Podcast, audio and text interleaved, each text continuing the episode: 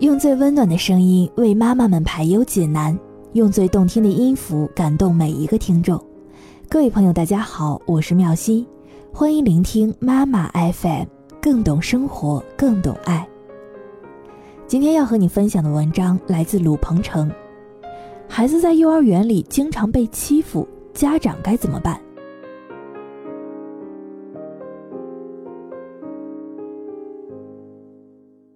前段时间呢，有家长问我说，孩子在幼儿园里经常被欺负，作为家长该怎样处理呢？关于这个问题呢，我想这样来回答：第一，家长不可以太冲动，要善于控制自己的情绪，不要因为一点的小事就气势汹汹的去找老师、找园长，甚至找媒体，避免因为冲突而惹出更大的是非，这是首先的原则。第二点就是要问清楚原因，鼓励孩子去表达，不要贸然的认为自己的孩子是被人欺负了，也不要给孩子贴上一个受气包、窝囊废、没出息等等类似于负性的标签，以免影响孩子的心理健康。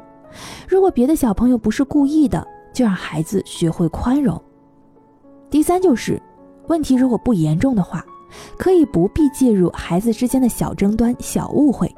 因为这是孩子成长过程当中的一种正常经历。相信他们可以自己去解决，但是也可以安慰孩子，让孩子感受到父母的关爱。不过还是要注意的就是，这种安慰不是让孩子感觉更加的委屈，而是父母没有忽略他的感情。而与此同时，还要教给孩子与小朋友相处的一些方法。而如果问题比较严重的话，可以找孩子的老师，让老师适度的介入一下。比如说，引导一下爱打人的小朋友，请他把同学当成自己的朋友，好朋友之间应该和平的相处。当然了，也可以鼓励自己的孩子勇敢一点，比如说勇敢的去质问打人的小朋友，主动维护自己的权利。如果再严重的话，那就可以请老师或者是园长为双方孩子，甚至是家长来调解，而不是由家长直接去面对家长，否则即便是小事儿，也可能变得无法收场。第四就是鼓励孩子多交朋友，勇于去面对自己的事情。孩子的朋友越多，也就会越开朗、越自信，大事儿也就变成了小事儿，小事儿就变得没有事儿了。从小豁达，慢慢的就不会再有小朋友跟他作对了。